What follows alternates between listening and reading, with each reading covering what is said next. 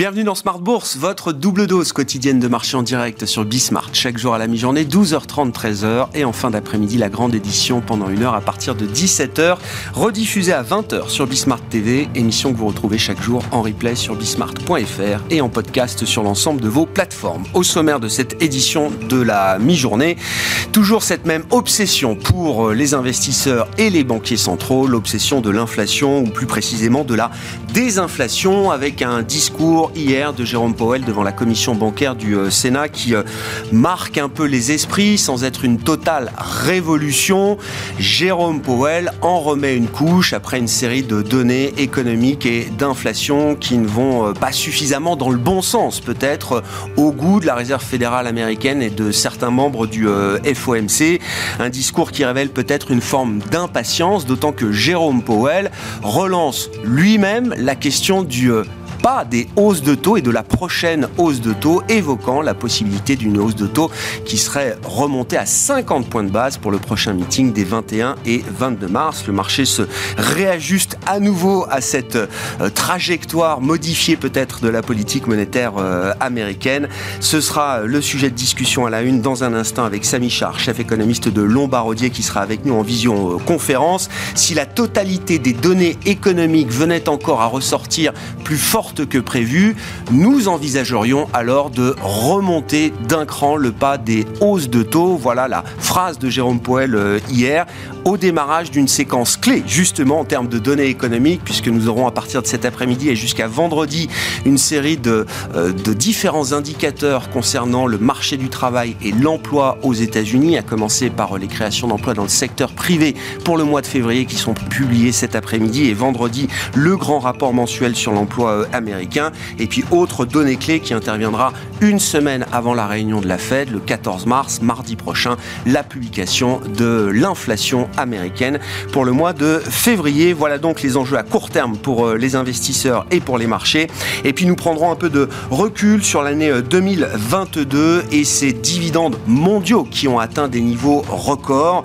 Nous suivons chaque trimestre euh, l'enquête de référence mondiale menée par les équipes de Janus Anderson Investors, un baromètre trimestriel sur les dividendes mondiaux avec la dernière fournée bien sûr qui prend en compte l'ensemble de l'année 2022 qui a été publié il y a quelques jours. Vous avez compris que 2022 aura été une année record en matière de versement de dividendes. Nous rentrerons un peu dans les détails de ce baromètre, détails qui nous apprendront que la France est devenue en 2022 le premier pays contributeur à la croissance des dividendes en Europe. Charles-Henri Herman, le directeur de la distribution et du développement France de Janus Anderson, sera avec nous en plateau pendant cette demi-heure.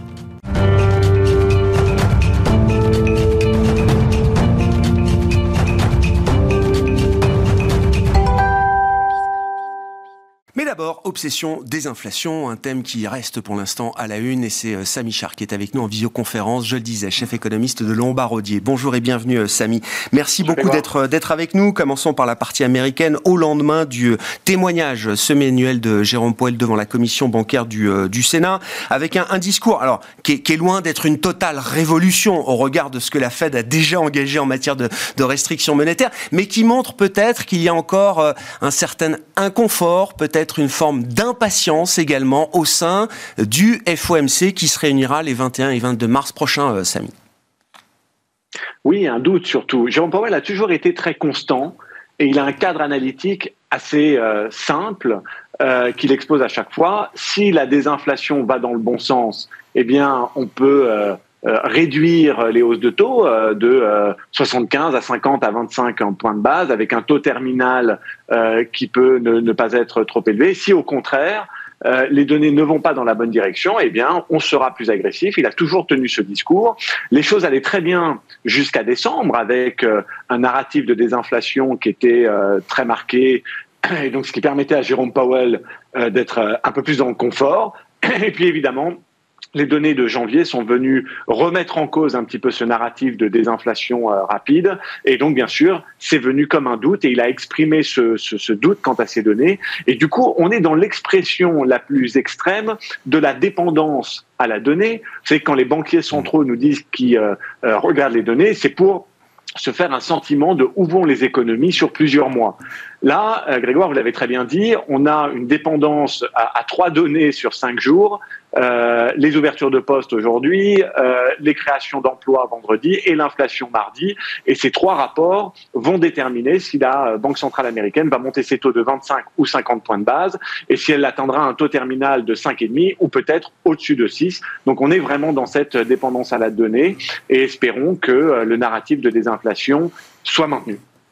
Qu'est-ce qu'on peut attendre de ces données euh, Du coup, euh, Samy, je sais que l'exercice de la prévision à très court terme est particulièrement difficile euh, aujourd'hui. Quand on essaye de croiser différents indicateurs, qu'est-ce qu'on peut attendre des données d'emploi et des différentes enquêtes qui seront publiées dans les prochains jours? Qu'est-ce qu'on peut attendre du prochain rapport sur l'inflation aux États-Unis, Samy?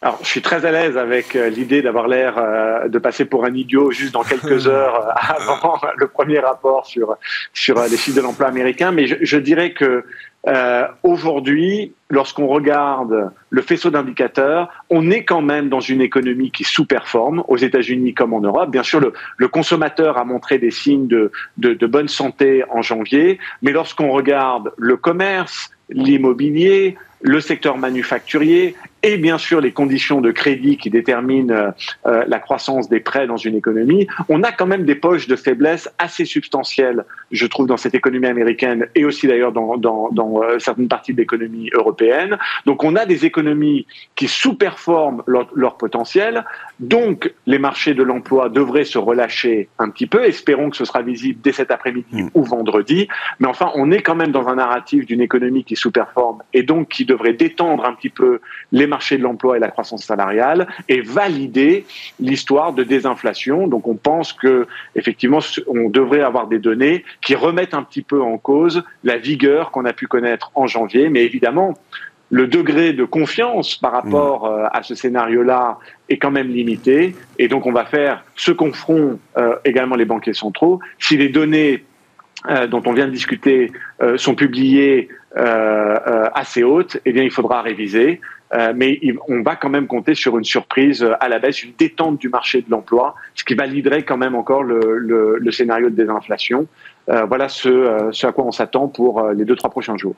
Est-ce qu'on est à un moment clé? Je sais qu'on en a déjà parlé avec vous, euh, Samy et d'autres de vos confrères et, et consoeurs. Est-ce que 12 mois après la première hausse de taux de la Réserve fédérale américaine, c'était mars 2022 si ma mémoire est bonne, est-ce qu'on est à un moment clé? Il faut s'interroger sur la, euh, la, la, transmission de la politique monétaire. Euh, est-ce qu'il y a un sujet de faiblesse de la transmission de la politique monétaire aux États-Unis et peut-être même encore plus en zone euro? Hein, C'est une question qui rejaillit également pour la Banque centrale européenne.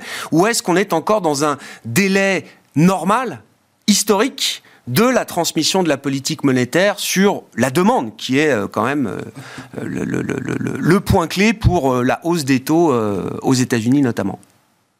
Oui, je serais plutôt dans ce camp-là. Je pense qu'il faut un peu plus de temps pour que cette politique monétaire atteigne son plein impact sur l'économie. Mais d'un autre côté, c'est vrai qu'en ce qui concerne l'économie américaine, elle est moins bancarisée que l'économie euh, européenne. Euh, on est dans un environnement quand même toujours d'excès d'épargne. Donc par rapport euh, à l'effet de, de lag traditionnel entre le resserrement monétaire et l'impact économique, on est dans un environnement où quand même euh, il y a des facteurs compensatoires. Donc on pense toujours que les hausses de taux ont un impact significatif sur l'économie, mais effectivement ça prend du temps. Et puis il y a quand même quelques éléments différenciants. Encore une fois, cet excès d'épargne qui permet de euh, peut-être de mieux digérer ces, euh, ces hausses de taux. In fine, on a quand même des économies qui sous-performent aujourd'hui. On ne peut pas dire que l'économie euh, européenne est une croissance très au-dessus des 1%, bien au contraire, hein, le, le, PIB européen le montre. De la même manière, aux États-Unis, le premier trimestre euh, de euh, 2023 commence bien, mais le dernier trimestre 2022, on a eu une croissance à 0,9, donc quand même significativement en dessous du potentiel. Donc je pense que l'histoire d'une croissance euh, sous-optimale avec détente des marchés de l'emploi et des inflations, cette histoire est toujours valide, mais il faut être un petit peu patient. Elle mettra du temps à se déboucler et on sent effectivement, comme vous l'avez dit, une certaine impatience des banques centrales euh, et qui vont peut-être pas laisser le temps à cette désinflation de se réaliser. Et donc, on, on pourrait atteindre quand même des taux terminaux plus élevés que ce qui a été communiqué jusqu'à maintenant espérons que les données aillent dans le bon sens. une impatience qu'on retrouve peut-être de manière euh, exacerbée encore euh, en Europe du, point de vue de la Banque Centrale euh, Européenne. Alors je notais, il y a des bonnes nouvelles. Hein. Une des bonnes nouvelles, c'est de voir les anticipations d'inflation des ménages qui se modèrent sur le mois de janvier. L'enquête BCE a été publiée hier, je crois. Et dans le même temps, quand on regarde des prix dérivés de marché, depuis le mois de février, euh, Samy, on a le sentiment que certains investisseurs euh, euh, mettent à nouveau en doute, d'une certaine manière, la crédibilité de la, BCE et, et affichent l'idée qu'il y a peut-être à nouveau un risque de dérive de certaines anticipations d'inflation, aussi bien à court terme qu'à moyen long terme. Je regarde le 5 ans dans 5 ans, comme beaucoup, et même si c'est pas l'alpha et l'oméga des anticipations d'inflation, c'est forcément un indicateur qui est très regardé. Le 5 ans dans 5 ans est reparti assez violemment à la hausse euh, en zone euro à euh, une semaine maintenant de la prochaine réunion de la BCE. Oui, ceci dit, il y a quand même beaucoup de bonnes nouvelles lorsqu'on réfléchit à ces tendances d'inflation. Les prix de l'énergie, euh, du gaz et du pétrole sont quand même revenus à des niveaux plus acceptables. Les chaînes de valeur se sont complètement euh, normalisées. Donc, pour la désinflation qui vient des biens et de l'énergie, on est toujours quand même dans une bonne tendance. Et je crois que lorsqu'on réfléchit à l'inflation européenne, il faut encore une fois euh, s'ancrer à ce qui se passe aux États-Unis. Il faut voir euh, l'histoire américaine comme un indicateur avancé de, ce qui peut se passer en Europe. Parce qu'en Europe, on n'a pas beaucoup d'indications sur les salaires. Je pense que même la BCE ne sait pas trop où elle en est au niveau de la croissance salariale, qui quelque part détermine l'inflation sous-jacente, notamment sur les services. Euh, mais on a du mal à imaginer que les Américains arrivent, parviennent à dompter euh, la croissance salariale et l'inflation sur les services, et que ce ne soit pas le cas en Europe, alors qu'on a quand même eu un resserrement monétaire marqué. Donc, ce qui se passe aux États-Unis euh, devrait se réaliser plus tard en Europe avec un décalage de 6 à, à 9 mois. Et c'est pour ça que c'est très important, même pour la BCE, de regarder ce qui se passe aux États-Unis au niveau du marché de l'emploi, au niveau de la croissance salariale et au niveau de l'inflation sous-jacente, notamment des, des services. Si ça va dans le bon sens aux États-Unis, ça donnera quand même quelque part du confort euh, pour la Banque centrale européenne. Mais si évidemment cette inflation des services et cette croissance salariale reste très visqueuse aux États-Unis, euh, fort est à parier qu'elle sera visqueuse également en Europe. Donc je crois qu'il faut euh, l'histoire principale aujourd'hui, le ton reste dicté par ce qui se passe aux États-Unis, avec un petit peu d'avance sur l'Europe, et c'est pour ça que on porte autant d'attention aux tendances américaines, même pour comprendre l'Europe. Il y a un débat qui est en train de monter sur la, dynamique d'inflation qui a peut-être euh, changé par rapport à ce qu'on a pu constater il y a, a 12-18 mois, euh, Samy, et c'était une intuition que, beaucoup commençaient à avoir, qui commence à être un peu documentée, l'idée que l'inflation est guidée notamment par la reconstitution des marge des entreprises de certains secteurs, alors sans doute de manière légitime pour des secteurs qui ont vécu peut-être avec des, des niveaux de marge inférieurs ou sous-optimaux euh, d'une certaine manière.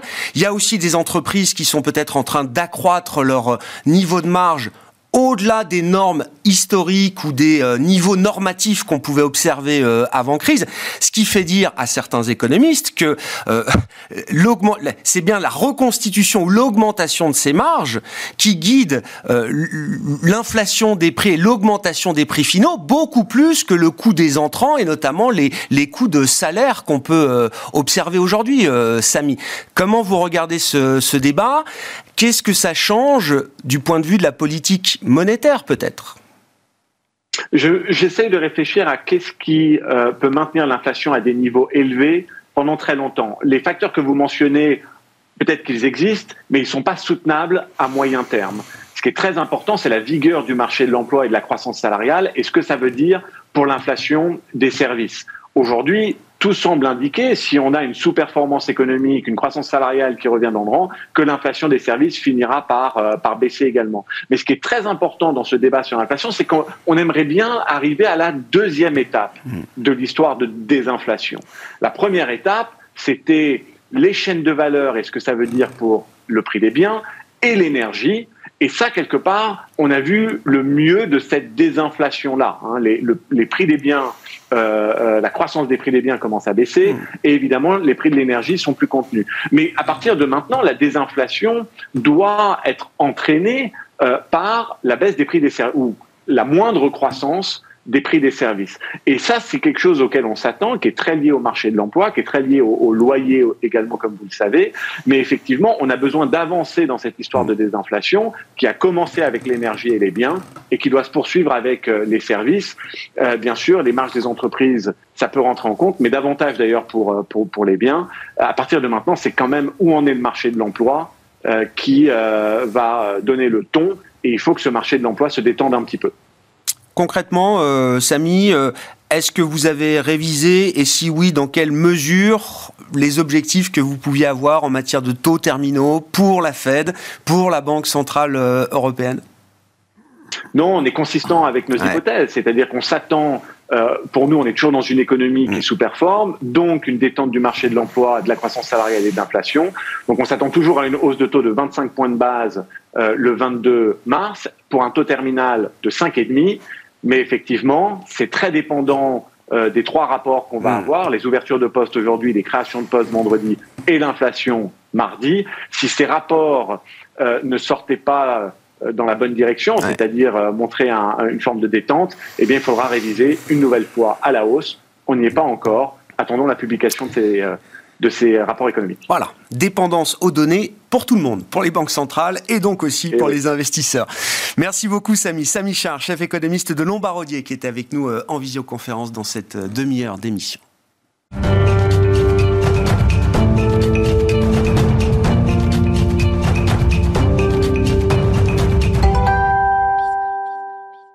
Intéressons-nous à présent à la question des dividendes mondiaux, comme on le fait euh, régulièrement tout au long de l'année avec les équipes de Janus Anderson Investors et ce baromètre euh, mondial qui est une référence absolue depuis une douzaine d'années maintenant. Charles-Henri Herman est à mes côtés en plateau. Bonjour Charles-Henri. Bonjour Merci d'être là, directeur du développement France, notamment de Janus Anderson euh, Investors. Bon, ceux qui s'intéressent aux questions économiques, financières ont sans doute entendu ces derniers jours que oui, 2022 avait été à une année historique à de nombreux écarts et notamment en matière de versement des dividendes à travers le monde.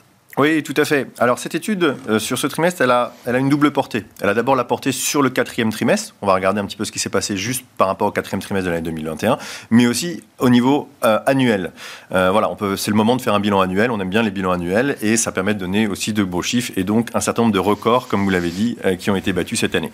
Alors, elle a été exceptionnelle cette année 2022 à différents égards. D'une part, par le montant global versé des dividendes, mais aussi parce que c'est une année un petit peu atypique, notamment au niveau des secteurs qui ont eu un impact beaucoup plus important que l'aspect régional au niveau des dividendes. Et on a vu des tendances qui étaient assez inédites. Hmm. Alors juste pour démarrer, peut-être quelques chiffres. La croissance globale des dividendes sur l'année 2022, c'est 8,4%.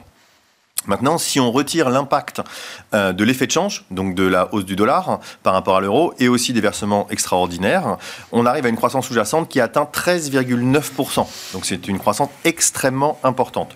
Ça nous amène donc à un montant record de 1560 milliards de dollars versés, euh, euh, qui sont conformes d'ailleurs à nos dernières anticipations que ah nous avions données au trimestre dernier. 88% des sociétés de notre indice ont augmenté leurs dividendes. Et on voit effectivement un vrai impact au niveau sectoriel.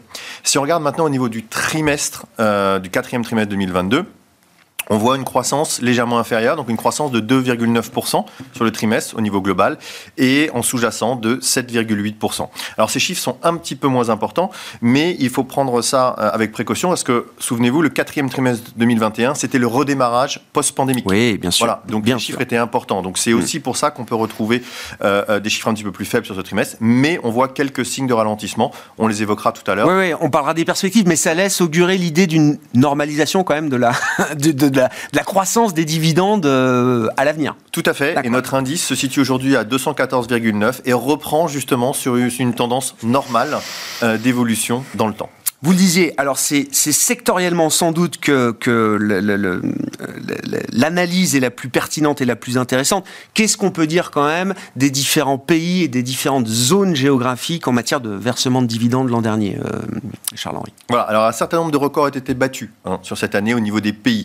On note plus de 12 pays qui ont enregistré des dividendes records. Donc on parlera des États-Unis, du Canada, euh, du Brésil, de la Chine. Tous ces pays sont en dollars. Maintenant, si on retraite l'effet dollar, on va regarder d'autres pays. Et là, on note aussi un certain nombre de pays qui ont battu leur record dans leurs devises de base. Donc, par exemple, la France, l'Allemagne, le Japon et l'Australie. À l'échelle régionale, il y a trois grandes régions qui sortent leur épingle du jeu. Ce sont les pays émergents, l'Asie hors Japon et euh, l'Europe, qui à eux seuls ont connu plus de 20%, donc chacun plus de 20% de croissance. Hmm. À l'inverse, on note que la croissance américaine a été moins élevée. Euh, les raisons sont assez simples en fait, c'est que d'abord elles sont moins, les États-Unis sont moins exposés aux grandes tendances sectorielles que l'on a vues en 2022, et d'autre part parce qu'ils avaient beaucoup mieux résisté aussi pendant la crise euh, du Covid et pendant la pandémie. Euh, maintenant, voilà, encore une fois, les régions, il faut les prendre avec des pincettes. Ce qu'il faut regarder, eh c'est vraiment les tendances sectorielles qui expliquent bien davantage ce qui s'est passé sur cette année 2022. Et de ce point de vue-là, ça a été euh, une année incroyable avec un, bouleversement total de la hiérarchie sectorielle en matière de versement de dividendes, Charles. Tout à fait il y a un certain nombre de points. C'est une année, on va dire, euh, remarquable et mouvementée. D'une part, il y a eu la crise énergétique. On a vu le changement de cap sur les dividendes, notamment des produits miniers. Euh, il y a eu des tendances importantes en termes de manière de fret. Euh, le dynamisme des banques. On a vu qu'il y a eu à la fois l'impact de la hausse de l'inflation, mais aussi de la hausse des taux d'intérêt. Euh, il y a eu aussi la fin de la levée des restrictions dans certains pays, de, de, pardon, dans certains pays qui étaient encore confinés, bien sûr, qui n'étaient pas encore finis. Voilà. Donc il y a beaucoup de choses qui se sont passées. Les régions, ensuite, elles ont chacune leur propre mix sectoriel. Elles sont toutes différentes les unes des autres parce qu'il y a certains pays où il y a des, plus de sociétés pétrolières et d'autres où il y a plus de sociétés financières. Donc c'est pour ça que l'impact, c'est vraiment au niveau euh, des secteurs sur cette année. Alors qu'est-ce qu'on peut noter? Au niveau des secteurs, deux gros secteurs, producteurs de gaz, producteurs euh, de pétrole, évidemment, ça a été les gros, gros contributeurs. On note plus de 70% euh, de hausse sur ces secteurs. On notera par exemple la société Petrobras au Brésil, donc forcément, ça tire le Brésil vers le haut au niveau de la contribution. Un autre secteur très important, c'est le secteur de la finance. Ça, ça concerne plutôt l'Europe, le Royaume-Uni et les États-Unis. Évidemment, ils ont été portés par une reprise qui a été initiée en 2021 et qui s'est continuée. Ces trois, euh, on va dire, grands secteurs représentent la moitié de la hausse des dividendes. 25% pour la finance, 25% pour le secteur pétrolier et le secteur minier. Si on descend un petit peu euh, sur les contributeurs, on notera le transport. Euh, ils ont bénéficié du hausse des prix du fret. Euh, on pourra aussi noter les technologies qui ont augmenté d'environ 12%. Il y a le luxe, l'automobile, on en parle beaucoup. Explosion de la demande, explosion des prix, euh, des matières, donc des voitures et des prix. Donc ça, ça a permis d'avoir de très bons résultats. Et enfin, si on regarde un petit peu du point de vue négatif, il y a le secteur minier. Le secteur minier avait connu en 2021 une explosion des dividendes. Forcément, ils n'ont pas pu maintenir ça, et on en avait parlé en début d'année, à savoir ce que ça allait faire. Et il y a une diminution au niveau du secteur minier, qui est due à la baisse, évidemment, du prix des matières premières de ce point de vue-là aussi, la, France apparaît comme un, sweet spot. Hein. C'est un peu le, comment dire le, mantra que j'affiche tous les jours dans cette euh, émission euh, depuis mars 2020. Le CAC 40 est un indice leader parmi les indices boursiers dans le monde, surperforme même le Nasdaq après 15 euh, ans de, sous-performance. Ça fait trois ans que ça dure. C'est assez inédit là aussi dans l'histoire. Donc je suis pas tellement surpris de retrouver la France justement sur la première marche du podium. Vous avez parlé du luxe, vous avez parlé des secteurs pétrolier. On a des sociétés pétrolières cotées évidemment au sein du CAC. Vous avez parlé du secteur financier. On a souvent euh, pâti justement du poids du secteur bancaire dans nos indices qui aujourd'hui devient euh, un secteur euh, fort ou en tout cas beaucoup plus dynamique. Et donc la France est aussi numéro un en matière de versement de dividendes en Europe. Tout à fait, c'est le pays qui a le plus contribué en Europe. Alors quelques chiffres, la France, c'est 60 milliards d'euros de dividendes versés sur l'année 2022. Ce montant, il dépasse de 4,6% le record qui avait été atteint en 2019, juste avant la pandémie. Donc on voit une hausse assez importante. Euh, les sociétés françaises représentent 30% euh, de la hausse des dividendes européens sur l'année 2022.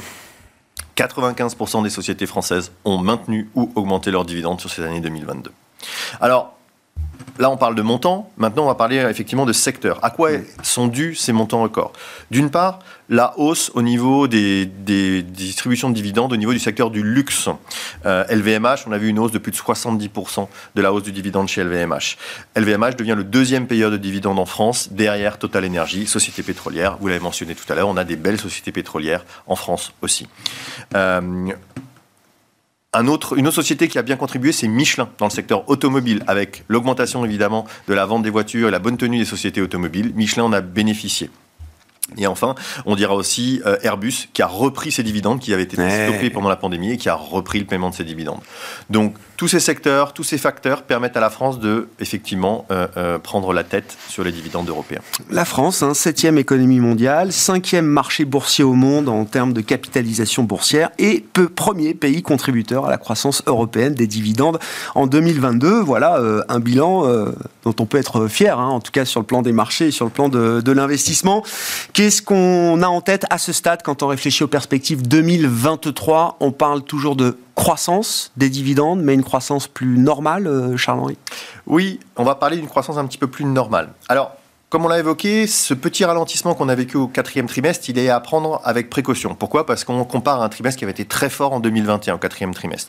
Néanmoins, euh, euh, euh, on voit quelques signes. Les signes, c'est d'une part la hausse des taux d'intérêt, qui va avoir un impact, et on le voit que ça commence à peser, notamment aux États-Unis, qui eux ont été moins impactés par le reste, et on voit une baisse de la croissance au niveau des États-Unis du fait de cet impact de la hausse des taux d'intérêt. On prévoit une croissance donc plus lente, d'environ 2,3% pour l'année 2023. Euh, et on tape sur 1600 milliards de dividendes payés pour l'année 2023 en termes de montant. Alors pourquoi? Parce que les perspectives sont assez incertaines. Hmm. D'une part, l'inflation. On ne connaît pas encore exactement l'ampleur de l'inflation à venir. C'est tout. Euh, on vient d'en discuter. Oui. Euh, l'économiste de C'est une discussion permanente. nettement plus compétent que moi pour vous en parler, donc je, je, laisserai ce débat pour lui. Aux économistes. aux économistes, exactement. mais qui dit inflation dit hausse des taux. On ne connaît pas non plus le degré de la hausse des taux d'intérêt à venir. On a aussi les risques géopolitiques. Voilà, donc toutes ces interdititudes vont forcément peser, à notre sens, sur les bénéfices et sur les flux de trésorerie des entreprises qui vont être un petit peu plus sous pression.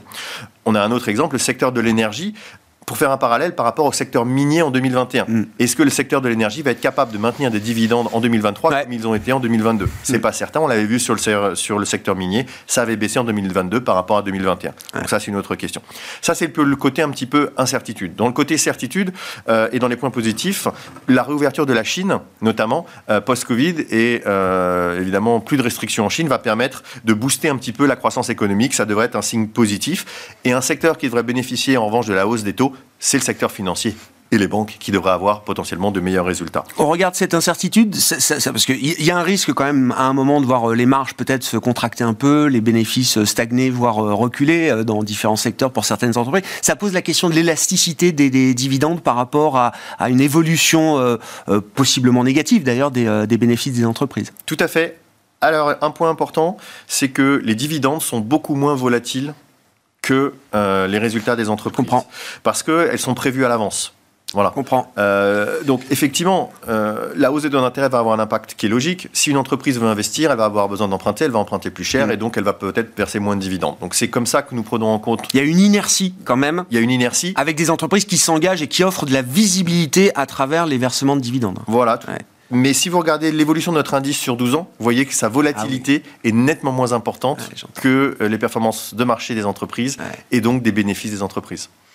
Merci beaucoup euh, Charles-Henri, merci pour euh, cette big picture des euh, dividendes mondiaux et les détails concernant notamment la France, bien placé de ce point de vue-là. Charles-Henri Herman, le directeur du développement France, notamment de Janus Henderson Investors, qui était avec nous en plateau pour cette édition finale de l'année 2022. C'est un baromètre trimestriel qui est mené depuis plus de 12 ans maintenant par la société Janus Henderson. Merci à vous Charles-Henri. Voilà pour cette édition de la mi-journée de Smart Bourse. Nous nous retrouvons bien sûr à 17h en direct sur Bismart.